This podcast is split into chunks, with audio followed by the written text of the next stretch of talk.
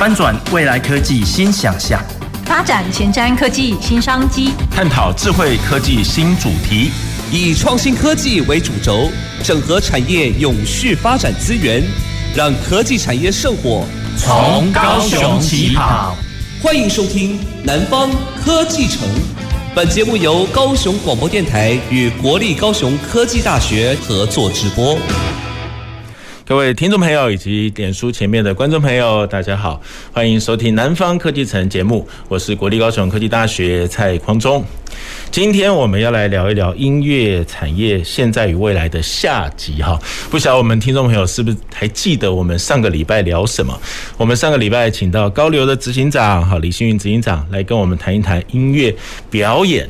好，这个领域，好，这个产业，我们谈到作词、作曲、录音、出版，好，还有演唱会。而且上个礼拜，这个我们李星云执行长特别广告哈，因为最近是金曲奖的这个季节，好，所以在高流有很多的活动哦，好，所以。呃，如果我们对音乐感兴趣，除了这个观赏高流这么漂亮的建筑以外，可以进去参加他们的活动，很多的 workshop 啊，一些座谈会哈，还有很多的课程哈，都可以让我们对音乐产业有更多的了解。尤其现在有北流有高流哈，就是希望我们每一个人都可以更贴近音乐啊，每一个人都可以让音乐成为我们生活当中一个非常重要的养分。那今天我们的节目呢，要谈到音乐产业的这个下集哈，我们要来谈一谈乐器产业，还有音乐教育产业。好，我们今天请到两位来宾来到我们节目当中。好，第一位是大昌乐器行的蔡顺利副理。好，大家好。好，副理卖乐器卖多久了？呃，三十七八年。三十七八年，哇，好长一段时间呢！诶，三十七八年意思就是我们现在是民国一百一十一年嘛，哈，所以是从民国七七十一年，民国七十一，诶，那个年代跟现在卖乐器有没有差别很大？诶，是现在比较好卖，还是那个时候比较好卖？那个时候是刚刚台湾刚刚有在经济起飞的时候嘛，哈，嗯哼，啊。比比较不好卖，因为那时候我们的使用者还没有到那个阶段哈。嗯哼。那慢慢的到到了到七十八十年的时候，就会很丰富，很卖很多乐器，就好卖，比较好卖。哎，但是现在因为呃人呃这应该是新生人口数的下降哈，那造成产业它就萎缩哈，慢慢现在就已经有比较走下坡。是，那乐器一般我们都讲说是西洋工业嘛，西洋工业。现在乐器是西洋工业啊。对，在景气好的时候它还没有好，景气不好的时候它可能先不好，先不好。对，那等到景气好一阵一阵子以后它才会好。是因为我我其实好像也蛮容易理解，和乐乐器毕竟不是必需品。是，是因为现在是我们呃国内哈的教育哈。都是以呃升学为导向嘛，嗯哼，那升学导向的话，变成说学音乐是次之嘛，是，所以会变成说，呃，慢慢的会萎缩嘛，而且现在目前有很多外来的竞争啊，比如说美语啦，或是那个音乐其他方面电脑啦，OK，一些科技啦，就小朋友要补习或者是要去学一些才艺。对，现在很多元了哈。对啊，所以变成说竞争会大一点，就把瓜分掉这些客源。是，不过你刚讲蛮有意思的，七零年代哈，经济刚起飞，所以大家开始诶觉得可以去学学乐器，对不对？好，但是可能不晓得学什么好，大概从钢琴是比较容易着手的，对不对？但到八零年代，诶，好像经济更好了一些，就更多人愿意投入去学乐器。好，但是后来因为少子化，所以又 变成这个音乐啊，整个产业哈，乐器这个产业又不像之前发展的这么好了。好，大概是这样子。是好，那我们第二位要邀邀请的来宾是男子国小的周佩金主任。各位听众朋友，大家好，我是男子国小辅导室周佩金。好，所以周主任事实上是也是辅导的主任，是也是音乐的专家。好，诶，男子国小管乐是很有名哦。哎，对我们学校已经到现在，我们从八十五年成立到现在，啊、对，也已经二十六年了。是，好，所以这个男子国小的管乐班哈，我刚刚有请教周主任，才发现哇，现在这个管乐也比我们很多听众朋友小时候所印象中的音乐班有。很不一样了哈，待会我们可以多来请教一下周主任哈。那我想先请教一下蔡副理，诶，我们这个乐器哈，乐器这个产业，好，我们想到的乐器，诶，台湾有做乐器吗？我们有制造乐器吗？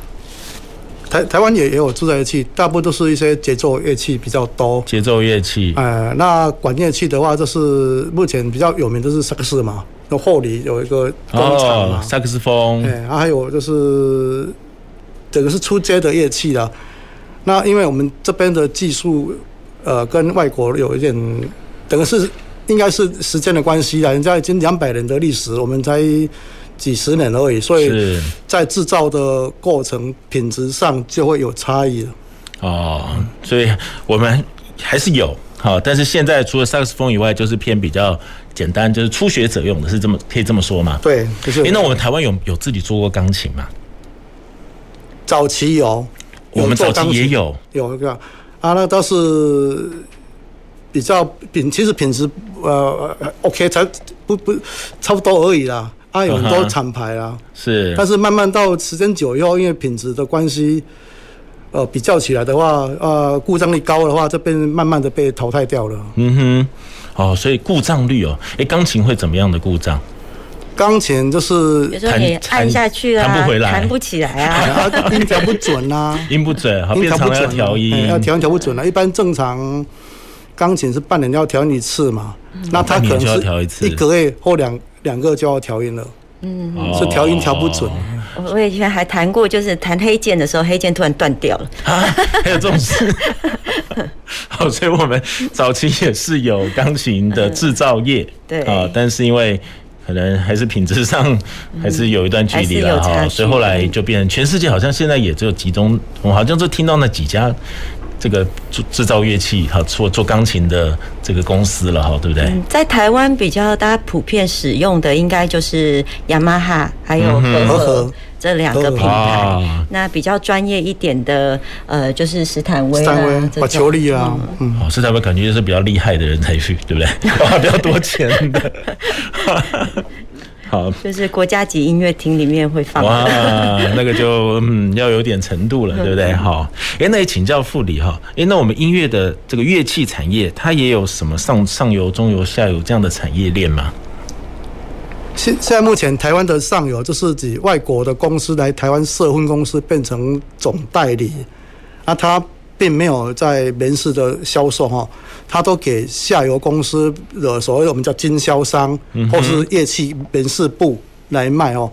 像我大仓就是经销商，是。那目前的工学社就是连锁店的经销商，连锁店啊。因为工学社在台湾有三十家分公司嘛，各地都有嘛，它是目前是最大的一个经销商。是。那乐器行大概有哪些业务啊？乐器行就是有分。呃，键盘，啊，那个管弦乐，还有中国乐器。哦。那目前最新的是电子软体公司。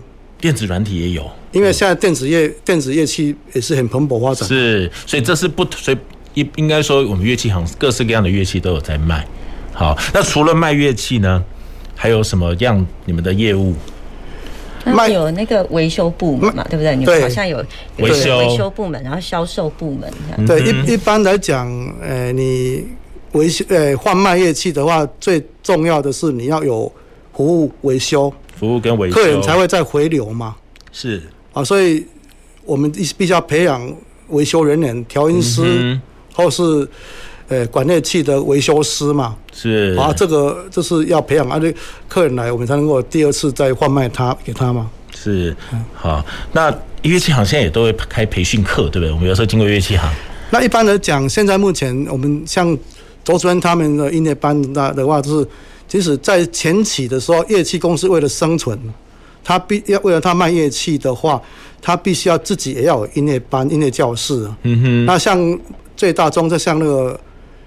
呃，四岁到六岁的团体班，好，还有这个个别乐器班，嗯哼，那就这些就是培训学生一个一个地方嘛。那学生学了一阵子有兴趣的话，他当然就跟你这家门市部买乐器嘛。是。那买了乐器以后，他就学一阵子，他变成说也是一个经收入来源呐，嗯哼，也是养活这家店的一个最大宗的来源呐。是。因为你乐器公司没有卖乐器，没有人跟你买乐器。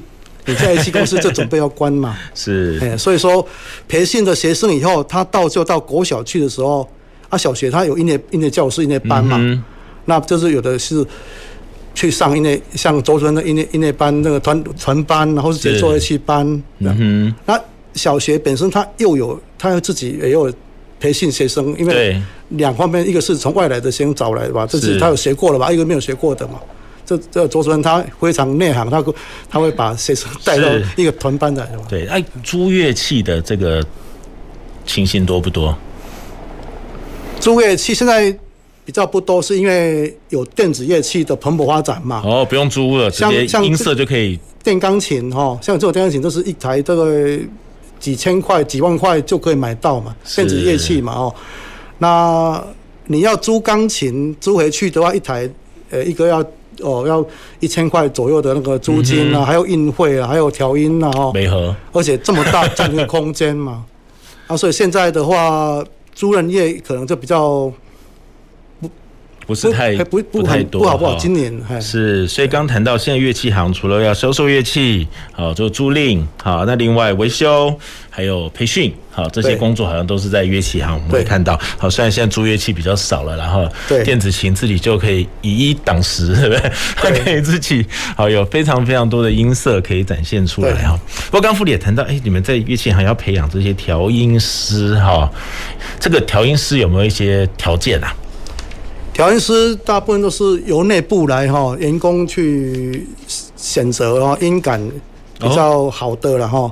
还有本身他对乐器也内行的，他必须要这两个特点哦。所以他也要会弹奏乐器，他要一点点弹，因为他将来维修以后，到底有没有会修理成功？嗯哼，跟他测测试的有有关系啊。是，他呃修一修没有没有测试，他就拿到学校去的话。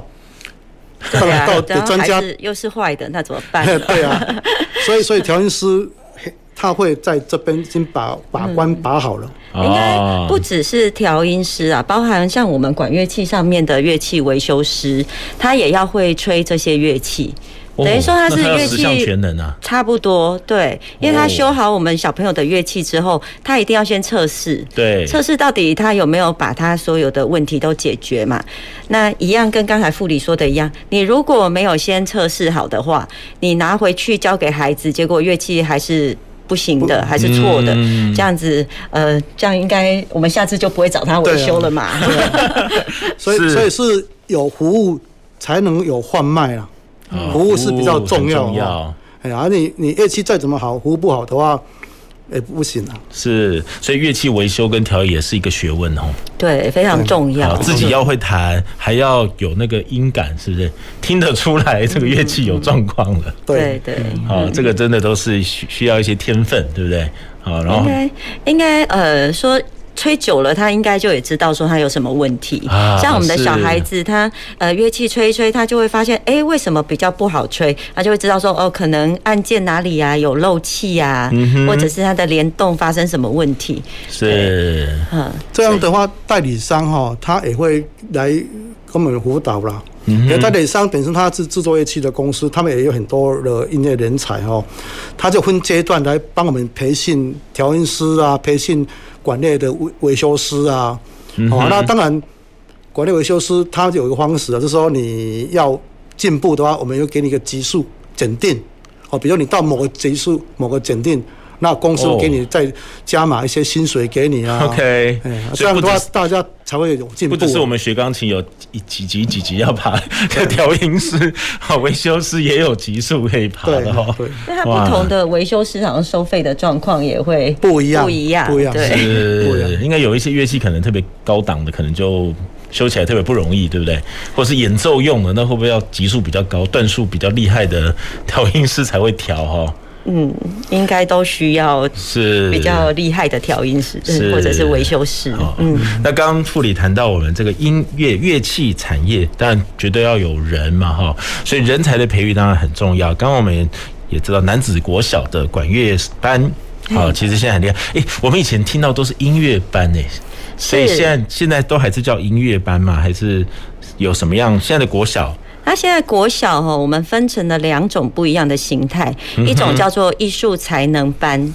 那艺术才能班里面，它又有分成艺术才能音乐班，然后艺术才能美术班跟音艺术才能的舞蹈班。OK，那我们音乐的部分哈，就是艺术才能音乐班。那另外一个还有音乐资优班，像信义国小他们的就是音乐资优班。哇，那呃，教育部呢？它是把这两种把它区分开来。我们的现在的音乐资优班，好像信义国小的那种音乐资优班，它呢，呃，小朋友是没有在同一个班级的，他其实是分散在各班。那有要上他们的专业科目的时候，才会呃过来上他们的专业科目，但是其他的时间还是在普通的班级。那像我们艺术才能音乐班的话呢，我们的孩子就是集中在同一个班级里面。就是国语、数学啦，什么都是对，都是在同一班上课。是，对。哎，那这两种班的小朋友的条件有没有不一样？资优班应该都要很厉害了，是不是？对，资优班就是他呃，先前他就已经很有音乐的基础了，他可能未来就是希望朝这一方面发展，朝音乐方面发展。但是我们。音乐艺术才能音乐班的话，哈，它其实是在民国八十八年的时候，那时候呢，呃，教育部它颁布了一个高级中等以下学校艺术才能班的设立标准，然后它是希望能够把艺术普及化。不要让大家觉得好像学艺术是一个很花钱呐，或者是高高在上的 对一个科目，所以呢，他就把他希望推广到呃比较大家都可以接接触到的呃部分，所以呢，他那时候就有开放在那个呃国小哈，是从三年级啊开始，你学校如果呃有有意愿的话，你可以申请设立这个。艺术才能音乐班这样，嗯哼，对。那这艺术才能音乐班可以有那个完全不会乐器的人参加吗？可以呀，像我们很多小朋友，他就是在进来之前，他可能没有学过什么钢琴啊，或者是呃没有基础，但是都没有关系。就是我们呢进来之后，再慢慢的培养他这方面的能力跟他的兴趣。哇，所以他也是可以进去之后再选一些乐器开始学习。是，哇，好幸福哦。对，因为。嗯，就像我们男子国小，因为我们呃在早期的时候，我们民国八十五年就成立了，可是那个时候哈不是。艺术才能班，其实那时候是属于社团的性质。我们那时候的校长就是周玉双校长，他自己本身呢也是学音乐的，而且他对于音乐这一块呢，他非常的喜爱。那他到我们男子国小来担任校长的时候呢，他就希望说，呃，在男子这个地方可以让比较多人接触到音乐，所以他就跟呃教育局申请了一笔经费，然后在我们学校设立了一个管乐班，那时候叫做管乐班。那那为什么会是管乐班？为什么不是弦乐班或管弦乐班？因为管乐器哈在。在乐器的那个价格上面来讲，其实它比弦乐器都要便宜一些，是，所以大家比较好入手，好入手，对，然后学起来也比较呃简单一点点，是，所以那时候我们就成立了这个管乐班啊，那一直到现在。哇，我刚刚为什么讲说我这种班很幸福哈？因为我都想到我自己小时候，就是家里没有钱让我去学乐器，是。我好羡慕哇，那些人会弹钢琴啊，这个哦就觉得哇是一件很棒的事情。那我大概都只会吹直笛啊。我们应该全台湾的小朋友都会吹直笛，对不对？那也很不错。好，好像从那个这个直笛成为我们国小生的必修，已经几年了？有没有三四五十年以上了哈？应该差不多。对啊，因为真的很好入手。对，好，然后大家可以这个直接可以练习哈，比较有点有成就感，对不对？是。好，所以我记得我小时候就真的只会吹直笛，好，然后我还是又跑去那个乐团。我们那时候有像社团活动的这种乐队，可是我什么乐器都不会啊，所以就只能打鼓。还有我还有我讲的比较身长身强体壮，可以背那个大鼓。哦，哦，那时候比较多学校设立那个节奏乐队，对对对，我小时候也参加过，真的。然后我记得每一天早上都要在升旗台在那边演奏国歌、国旗歌，好，现在想起来真的也是蛮有趣的，真的。但现在的这个音乐培养起来就更不一样了哈，是时代不同了，然后更多人可以投入，这样经济状况也变得更好。对对。那我知道男子国小有连续三年都拿到特优啊，你们你们在男子国小培养这个音乐素养，嗯，有什么样的概念吗？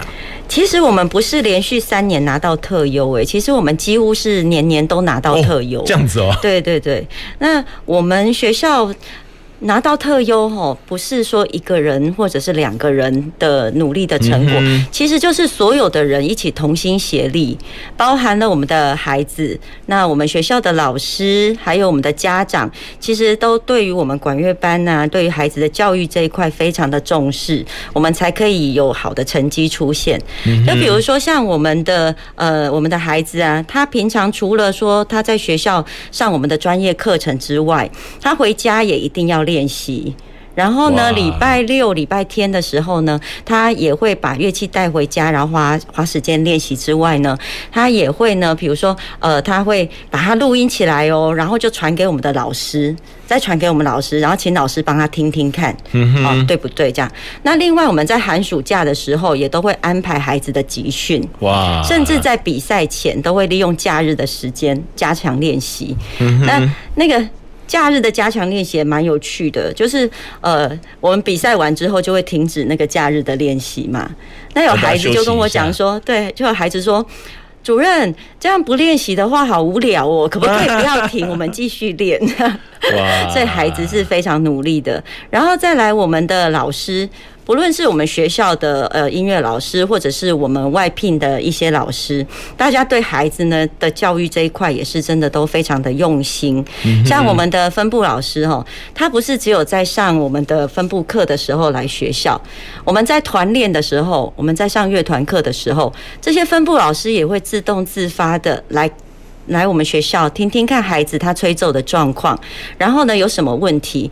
那等到他上他分布课的时候呢，再去帮孩子做调整。好，那这些都是老师呢，他呃没有收取费用哦，他是自发性的来来做这件事情。那我们的指挥老师，我们聘请非常非常厉害的指挥老师，好，他德国回来的刘星海老师，他呢在我们音乐界真的是数一数二的哈，他对于音乐的诠释上面非常的细腻，那对于孩子的教育呢，他也有他非常独到的坚持，好，所以家长啦、孩子啦都非常非常喜欢他，那更不用说我们学校的老师。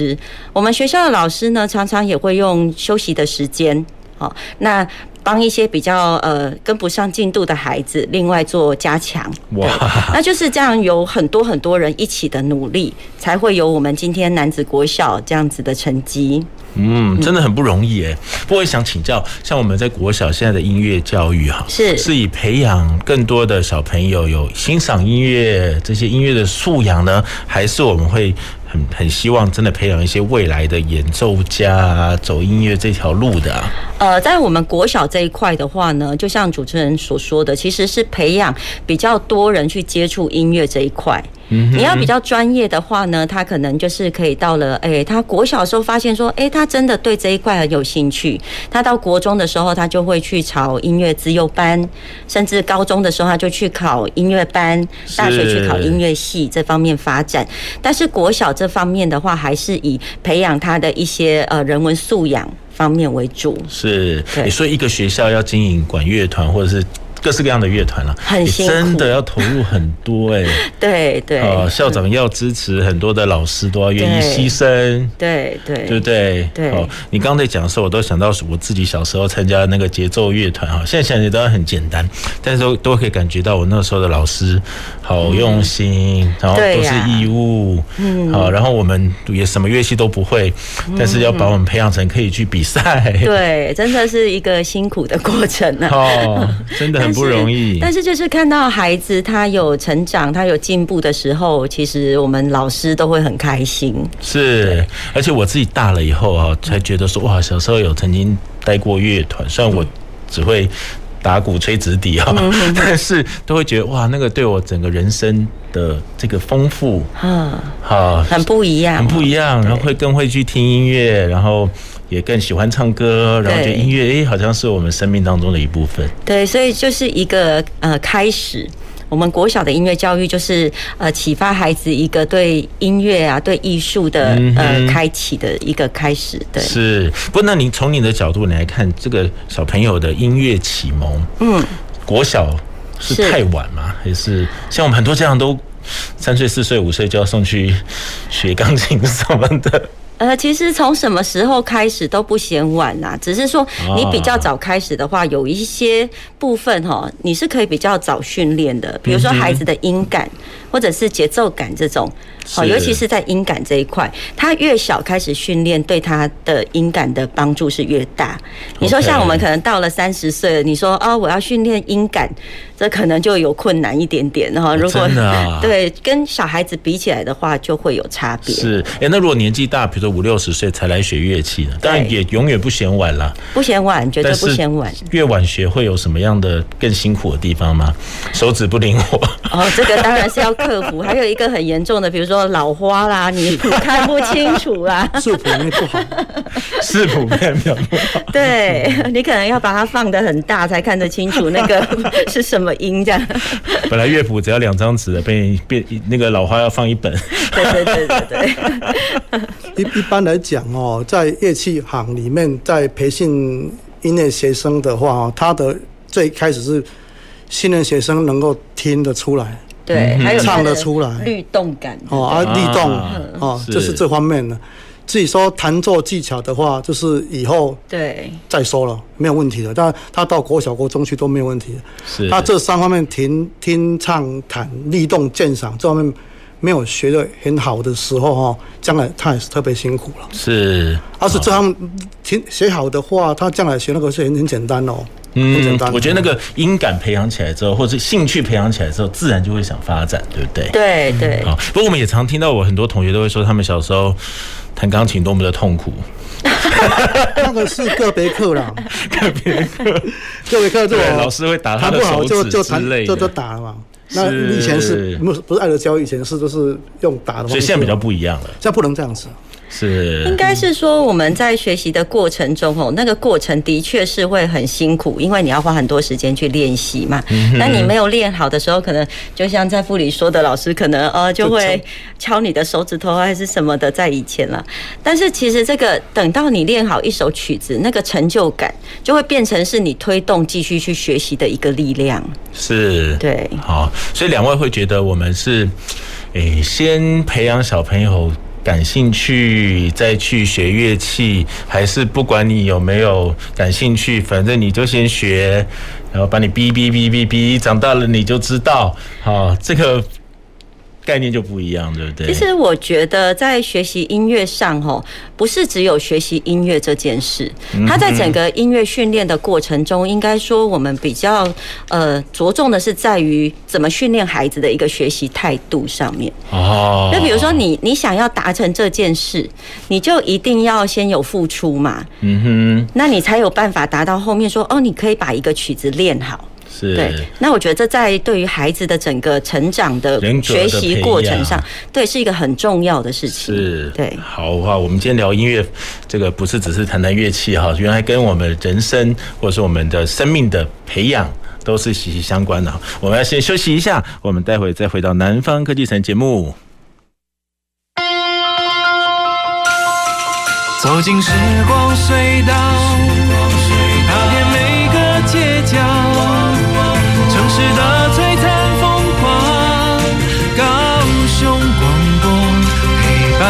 你探索。FM 九四点三。哎，听说在商店里播放电视、收听广播都要取得音乐授权，是真的吗？哦，这要看情况而定。如果只是单纯打开电视或收听广播，是不用付费的。但如果是在接收电视广播节目之后，再拉线加装多台电视，或用扩音设备传送给客人看或听，或者是在店内播放 CD，那就要付费取得著作权人的授权哦。经济部智慧财产局关心您。高温可能引发心脏、脑血管、呼吸性疾病、热衰竭、热痉挛，甚至导致死亡，是很危险的哦。尤其是老年人或者是户外工作的劳工朋友，特别需要注意。如果您觉得体温升高、心跳、呼吸加快、皮肤干红、头晕、头痛等疑似中暑症状，就要快到阴凉处休息。您可以松脱身上的衣物，使用湿毛巾擦拭身体，帮助降温。维持环境的通风，也可以喝加盐的冷开水，或者是稀释的电解质饮料。如果还是不舒服，就要马上就医。炎炎夏日，慎防中暑意外。高雄九四三关心您。各位高雄电台的听众朋友，大家好，我是高雄市政府卫生局局长黄志忠。从清晨陪您到深夜的高雄电台，已经四十岁了。祝高雄电台四十周年生日快乐！欢迎收听高雄广播电台 FM 九四点三 AM 一零八九。大家好，我是疾管署防疫医师詹佩君。大部分的 COVID-19 儿童感染者症状较成年人轻微，在熟悉的环境进行居家照护，有助恢复健康。如果儿童活动力不佳、嗜睡，或者是出现喘或呼吸困难等警示症状，请立即联系一一九，紧急时可由家长接送前往医院。疫情非常时期，持续落实防疫，守护彼此健康。有政府，请安心。以上广告由行政院与机关署提供。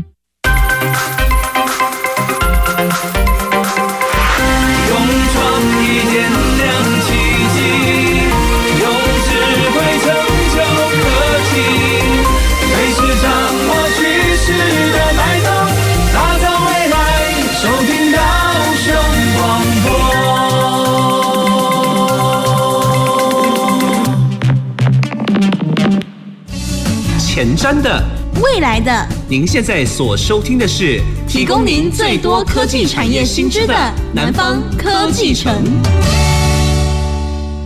欢迎回到南方科技城节目，我们今天聊的是乐器。啊，还有这个音乐教育哈，因为我们在上个礼拜特别谈到音乐有很多不同的层面，那我们今天特别聊到乐器，绝对是一个音乐产产业不可或缺的一个部分哈。那我们刚才聊到，诶，我们其实台湾以前也是有自己做钢琴的，哈，但是做出来的品质跟国外可能还是有一段差距，所以后来经过这个。这个很激烈的竞争之后，慢慢我们台湾自己做乐器的就越来越少。好，但萨克斯风哈是我们台湾的乐器之光了，对不对？卖到全世界。好，那我们刚刚也谈到这个在乐器行里面，现在不只是卖乐器啦，啊，还有租乐器，哈，或者乐器的维修，还有开训练班。好，这个就是我们常常会去这个乐器行可以提供的服务。那另外，在学校的音乐教育也非常非常重要。好，我们刚刚有特别请到我们男子国小的周佩金主任，有跟我们聊到说，啊，在国小还是希望培养学生这个音乐素养，好，听音乐、欣赏乐器、欣赏音乐，好，然后会一些乐器，好，慢慢让大家觉得音乐是很这个。我觉得这个对未来的人生是很大的养分，就是把它变成是他生活中的一部分。是，对，像我们很多孩子，他可能到了呃大学，他并不是读音乐系，可是他就会参加学校的自己的社团，甚至组 band。哇，而且很多人组 band 呢。对啊。哦，所以我们在越界就是强调快乐学习，快乐学习，快乐学习，嘿，越界就这样子。是，哎，他喜欢快乐。就容易上，容易学。对，我们刚才聊到很多小朋友以前，或者我们现在听这个听众朋友，可能小时候学乐器的时候有一些不好的经验，对不对？被老师打，被爸妈逼啊，每天一定要练琴几小时啊，哈。但现在好像这个教学方式有点不太一样了。对，跟以往一定是不一样的。是，好，现在比较爱的教育，然后希望培养这个素养，对不对？是，好，培养兴趣。对，我觉得我们现在真的这个，不管是不不只是音乐教育啦，其实所有的教育，我们现在都开始改变了。对，好，希望感兴趣很重要，然后未来成为他一生当中，这个音乐都是一个很美好的部分。是，好，真的很棒。好，那我们接着我们要来聊一聊这个乐器哈，诶，乐器。要去乐器行选乐器的时候，哎，看有的时候它的价差很大，哎，为什么会价差这么大？材质吗？还是有一些品牌就是特别贵啊？蔡副理，您觉得？那个是品牌，品牌跟品质有绝对关系啊。那当然，品质好的品品质，它的材料的来源也是比较不容易的。嗯，所以它呃加起来的话，它的乐器就会有一个价差。是。那但但是初学者跟学习者的话，你要买乐器的时候，不要去追价钱，不要去追价钱。去追你适合你使用的乐器最重要哦。好，而你如果呃有有时候就是不像说，如果呃请他试吹一下，也可以试吹，他喜不喜欢，啊吹的感觉是怎么样？因为乐器的构造跟我们要吹奏也有一点关系啊。所以每个人吹同个同一把琴是会不一样的哦。对，当然一定是不一样的。你今天如果是一个专业的人员、专业演奏家，他吹的乐器一定跟我们小朋友初学的人吹的乐器是不一样的。对，所以呃，不是说这个乐器好你就适合他，应该是说呃你在什么阶段你适合用什么乐器。对，就比如说刚才呃，我们就比如说好，今天我是一个刚学会开车的人，嗯哼，那你今天叫我去开，你叫我去开 开 F1 赛车，我可能马上撞车，对不对？是是是，就是类似这样子的概念。哦，所以我们可以依自己的年龄或自己这个初学的程度，选择适合自己的乐器。适合，哎，那我怎么知道适不适合？我在初学的时候。音都吹不好啊，我怎么知道是我的问题还是我不适合这台这个乐器？通常我们会有那个我们的专业的老师，他会给孩子一些建议，就是哦，你初学的那老师知道说哪些品牌比较适合孩子初学的时候使用，那他就会建议他说哦，你就是用这些乐器，用这些乐器下去做选择这样子。嗯哼，对。那另外，呃。就是也不要买太贵的乐器，是因为像我们小孩子啊，他的细心度没有像大人那么好，所以他可能拿着乐器拿一拿，他就不小心就掉到地上，或者是他就去撞到墙角之类的，那乐器就凹下去，就会常常需要维修。那你如果今天买一个很贵很贵的乐器的话，哦，那妈妈可能会心很痛，对，说起来可能就会呃觉得价钱哦怎么那么贵，所以通常我们呃。对于初学的孩子的话，哈，我们也不会建议他说你一定要买到呃多专业的那种乐器品牌或型号，嗯、是，对，好，或者是说先以比较基本款先学，对，先练习，对，好，然后真的感兴趣，也也随着你的程度提升，再买好一点的乐器，对，但是你也不能够去买一些，比如说哦，它就是很便宜的那种。用用很低价的价钱的，然后品质不好的乐器，那个学起来对孩子来讲也是一个，诶一个压力。反而反而对他来讲，他怎么学？因为乐器本身的问题，其实他怎么吹都吹不好的时候，他的挫折感就会很大。是，所以我们这些专业老师哦，他推荐的乐器就很重要。哦，对，嘿，是什么什么阶段的学生就用什么阶段的乐器是比较适当啊？还有要考虑家里的经济状况。嗯哼，是。那这个阶段他买这个乐器可以很多品牌可以选择。对。你不一定要某个品牌。那老师建议这这几个品牌，你可以去去看看，去去去试吹看看。还有就看看一下这个公司的服务品质好不好？因为买了以后，将来还是要回乐器店维修服务啊。嗯哼。那我们最怕是说乐器卖了以后变成孤儿。对，这个真的很可怕。最怕这样子，最怕这样子。哦，买了最后都没有用，不是？没有人维修，是没有维修，没有人维修。对他，他买回去的话，乐器公司他不会帮他维修，他只卖而已，他不会帮他维修。OK，那这样的话，他就没有办法下上课了。嗯哼，对。所以说，我是建议说，什么阶段买什么乐器是比较好的了。OK，不是要买贵的，不是贵的，不是买贵的。那品牌是有是我们要考量的吗？呃，我觉得在初学这个阶段，反而品牌不是一个主要考量的点。对，什么品牌都都有适合孩子吹的那个乐器。对，有有一些你可能没有听过的品牌，但是实际上它做的很好，那还是很适合孩子使用。是，对。好，所以老师就会推荐，对，老师会会建议。对。嗯那在乐器行呢，会不会就要一直推销我们买贵的？如果如果呃，一般来讲哦，看那个呃卖的人了哈，他他如果业绩压力很重，啊业绩压力需要乐器的时候，他可能会会摸昧了良心推比较高档的乐器卖给社是。不过也请教蔡副委，您卖乐器接近四十年哈，比价格比较高。刚刚讲说它还是有它厉害的地方，但它大概厉害在哪些地方呢？就是它的材质跟材料嘛，哈，还有它的做的工的细密度，工的细密度有有有差哈。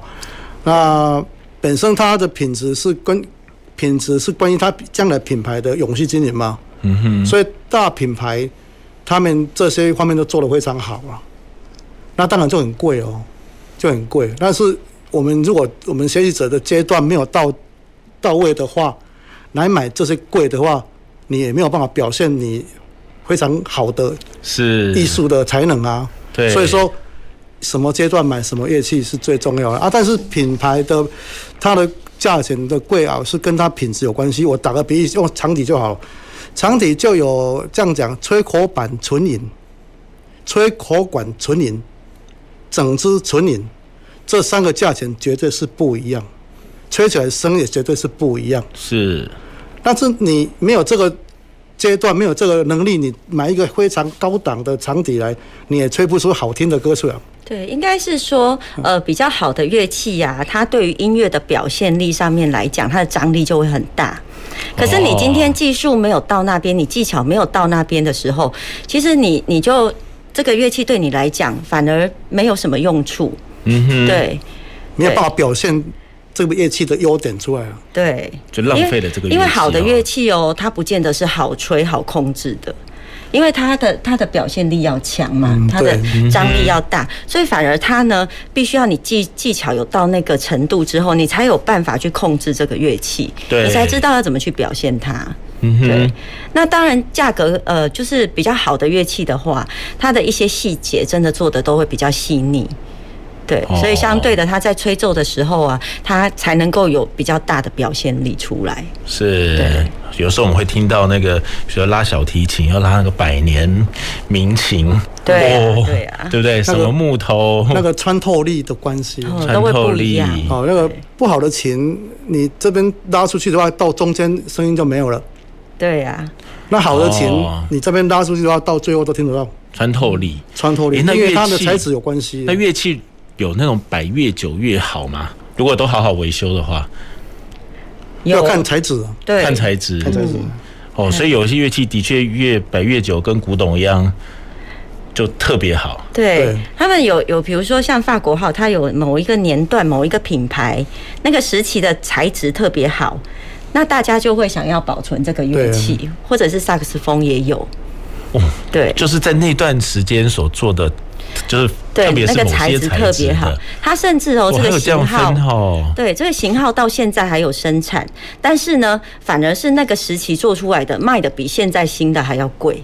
那个二手的比现在还要贵。哇，你刚刚讲，我觉得好像喝红酒要特别看哪一个年、哪几年的葡萄 特别种的特别好的哈。对对。哇，所以真正专精于某一项乐器，他可能就会到某个程度，就会说我这个乐器，比如法国号，嗯，哇，哪一家公司的，几年几年几年的，是特别棒的，就会就会像我们在买车一样，我就是要特别去收藏这一把乐器出来。哇，哦，不过那个到收藏乐器已经是另。另外一个等级了，对对，对，像我们去奇美博物馆就看到这个许文龙先生收藏各种的小提琴，对，对，没错，嗯、哦，那个就是已经哇，这个喜欢音乐或喜欢收藏，不太一样了，这不是我们一般人可以做的哈。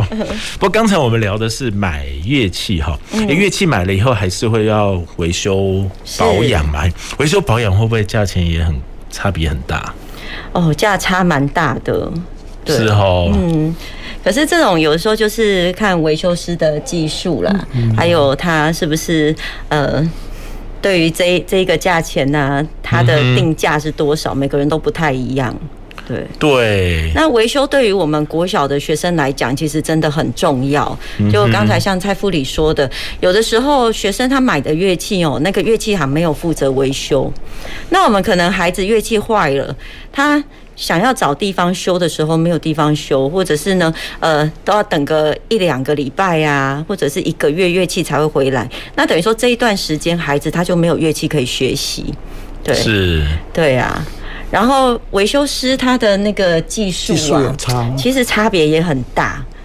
就比如说我们学校的孩子曾经有拿回来，发现说他那个竖笛啊，拿回来之后糟糕，怎么还是不能用？后来拿给别的维修师。专业的维修师看的时候，他发现他那个结合的地方啊，他是用直接用快干下去粘，但是其实他是不能用快干。绝大部分专业的维修师，对，其实这个也都还是有，所以有的时候就蛮困扰的。是，那那维修师本身有分等级啊。嗯嗯哼。那我我刚有跟报告嘛，就是说代理公司他也有义务来训练我们经销商或是维修，而是。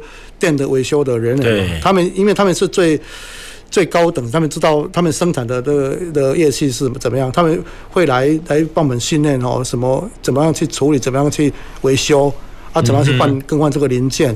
对，那当然维修师他本身他要长进啊，他要越修他工会越好啊，是，他这样的话他能够服务会好一点啊。嗯，所以技师有有差啊，真的有差。最近这几年，呃，比较好的技师开始比较多一点点。像我早期我们呃管乐班刚成立的时候啊，那时候还没有什么乐器维修师，那那个时候就很可怕。我曾经听过呃某一个学校，他们的那个上低音号音怎么吹都不准。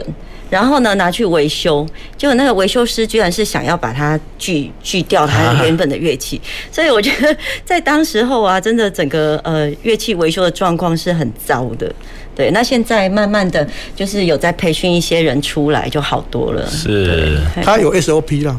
嗯，其实维修师的上上一上一层的公司，他们有 SOP 在训练维维修师，他到某个阶段要做什么事啊，换什么。哦，到某家换什么零件呐、啊？哦，嗯、呃，来来来，把乐器把它修好，因为这些关系到这个品牌的永续经营了。对，一个维修师，服务很重要，对，他会会回来，让这家公司是不是能够永续经营，能够越越越越越越多人跟他买乐器啊？会容易卖乐器这样子。就比如说我我拿去维修，结果这一个牌子的乐器怎么修都修不好的时候，我们就会跟孩子说：“那你不要再买这个乐器了嘛，对不对？”是。那如果这个乐器它维修的状况都很好的话，那当然就就会觉得哦，就是继续买这个乐器这样。是。嗯。好，所以我们维修可能还是要找比较信任的乐器行。是，或是你当初买乐器的时候就应该要找这个服务比较好的公司啦。对，其实这个都很有关联，然后大家都会口口相传说，哦，对，哪哪一个维修师啊，他是维修比较仔细的，维修状况比较好的这样。哦哦，所以维修真的也是不能随随便便的哈，要不然一个好好的乐器被越修越坏都有可能。其实应该说买乐器很简单，但是后续的维修才是重点。是，对哦，哎，我们最近除了刚刚大家想象的这个管乐啊、弦乐啊，现在电子乐也越来越多，哎，哈，是，好，电子乐以这样的发展，对乐器行有没有很不一样的冲击？电子乐是，其实早期电子乐器哈，电子乐器早期是因为我们它的我们居住环境哈，第一个是我们台湾本有有噪噪音管制法，嗯哼，好，它。呃，如果在家弹钢琴或是吹萨克斯很大声的时候，隔壁会看会会甚至去告。对，好、哦，那变成说，就买电子回来，我可以戴耳机啊，可以调大小声啊来练习。嗯、那第二项电子乐器有个最好的，也是目前是结合电脑电脑软体。如果你是在玩乐器玩的非常有概念的时候，它就会加一些电脑软体进来。嗯哼，它产生哦很多一些些一些那个可以上课练练习的一个一个效果出来。是，它现在那个软体很厉害，有时候就是你弹一个旋律，它自己就帮你把伴奏都配好了。对啊，然后帮你作曲都做好了。啊，像像老师，他如果学校要做考试卷的时候，他已经把谱写好了。嗯，但如果说不对的时候，他只要一个键进去的话，全部都改了。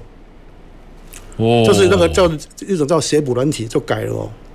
那这个也是帮忙我一一般学音乐的人非常方便一个节省时间一个一个方法。嗯。那再来就是你本身现在有一个这种可以用网络哦，嗯。网络比如说啊，你在美国接网路线，在乐器上，我在这边也是接网路线，我们两个就可以互通了。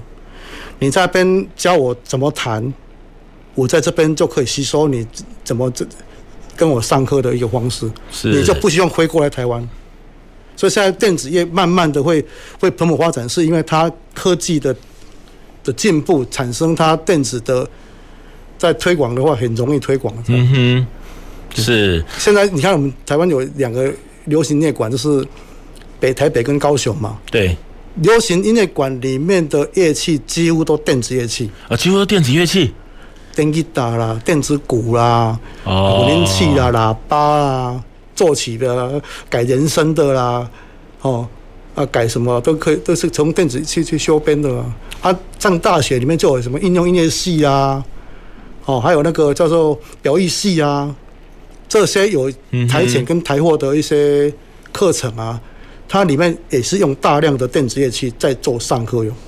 哇，所以跟我们以前传统想的有好像差别很大哎。但是像周老师他们的乐团的话，就用电子乐器就有时候是是要取代不不能，因为，呃，一般的传统乐器的声音哈，跟共振哈是比较丰富比较好的。你用电子的，它是一种还是没有办法取代传统乐器了。它只能是取，只能说哦，现在我我没有这个乐器，嗯哼，像广东琴啊那么大，我这边没有广东琴，我只能就用电子琴来做取代用，嗯，只有在取代用。但是我传统的管弦乐班的话，它电子乐器只是让它帮忙它补充不足而已，它还是没有办法取代传统的乐团，没有办法。是，所以小朋友一开始从小学还是要学我们想象这个真比较真实的乐器，对不对？对孩子来讲会比较好啦，因为他整个的呃，对于乐曲的那个学习上面呐，对表现的层次啊，都会不一样。是。然后就刚才说的，虽然是说。音乐的软体现在发展的很好，就是电子业结合软体的部分。可是相对的，它对于有一些我们基础的东西也会被抹灭掉。哦，比如说刚才我们说，哦，你把这个音呃输进去之后，它就会自己作曲。可是你就忽略到了你原本你基础你该学到的它的和声的进行啊，或者是它应该呃要怎么去诠释这个乐曲啊。反而呃对学习音乐来讲，有的时候也不见得就是一件好事。他帮你处理掉了啦，你没有学到，是，他因为他帮你处理掉，没有学到，感觉很速成，对。对，好，但是那个过程就少了很多的培养，啊，少了很多自己的创意等等，或不会或自己尝试错误？哎，但是对于音感或对于整个整个音乐的体会，对，那个训练过程就没了，基础反而变成是不足的，是，对。所以，呃，电子音乐它其实是另外一块发展的地方，但是也没有办法完全去取代于我们传统的音乐。他他们两个是不同的领域啊，嗯，完全不同的领域啊，嗯，只是可以互补而已，可以互补。然后现在不是有很多乐团，它也会结合，就是用电子的东西进去，对，比如说像那个他们会会用那个诶加进来一些水滴的声音啊，用电子。啊，加进来这些声音，然后配上乐团，嗯哼，对，现在很多乐团也会做这一块的演出。它是丰富这个乐曲的一个表现啊，嗯，它不能当成主要的一个乐器的表现啊。是，好，我觉得很多乐器它还是有它很独特的声音，对啊，对不对？而且每个人吹的感觉，你的情感，嗯，那个都很不一样。对呀，对呀，它用在什么地方啊？嗯哼，不是它不好，它也是很好，非常好用。它用在什么地方啊？是像我们街头艺人，他是两个喇叭，一个混音器，就在里面演奏了啊。哦，我们看到那个，他的伴奏是用他的呃 USB 已经抠好了，在就就演奏了啊。或者那个孔锵老师一个人一人乐队就可以了。那他电影其实就搞搞搞了整个乐团啊。是，哦，所以我们看到哇，这个虽然现在这个很方便，好，但是真的还是不能取代我们传统的好那个音乐的培养，好那个练习的过程，我觉得对小朋友的人格或者是整个素养的养成。都不可磨灭，对，还是有它不可取代的部分。是，那我最后想请教两位哈，前阵子疫情对于乐器行对卖乐器有没有什么样的影响？它卖更好还是更不好？呃，这我我刚才这个乐器本来就是西洋工业嘛，哈，那景气好的时候它还没有好，是景气不好的时候它还它还没有没有 没有不没有不好，还没有真跟上来哈，所以说。这两年乐器行大概当了大概五十趴的营业额。哦，五十趴啊！五十趴营业有效，因为第一个是呃生产工厂它呃防疫期间嘛，嗯哼，它上班的不标准嘛，不不正常嘛，好、哦，那不正常上游工业它它的生产的零件附件然后不正常，它下游工业它也没有办法跟上啊。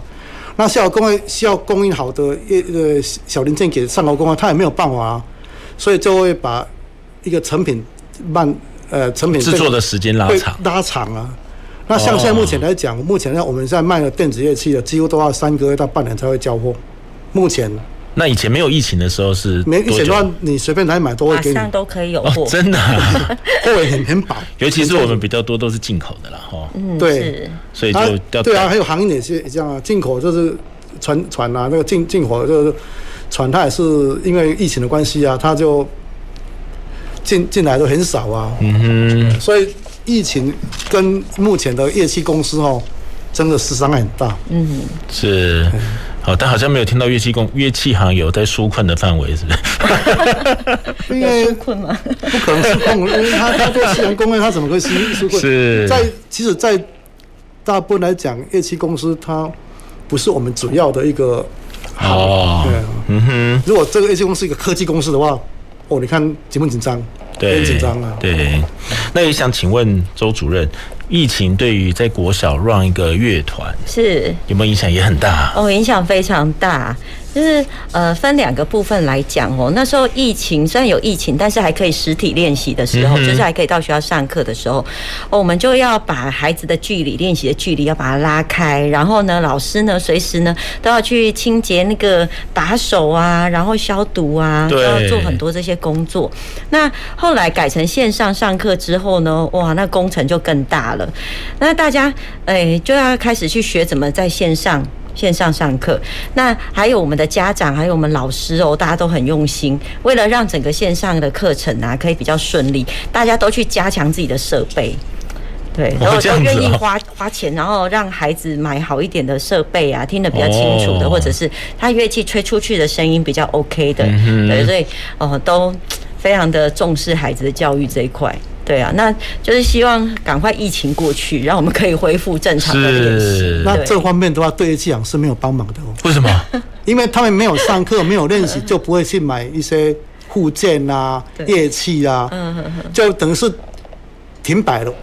哦，他们没有练习，我们就停摆了。是，所以我刚刚讲说为什么当五十趴是这个原因在啊。嗯哼哼哼，而且有很多吹乐器，很多都要用到嘴巴，对不对？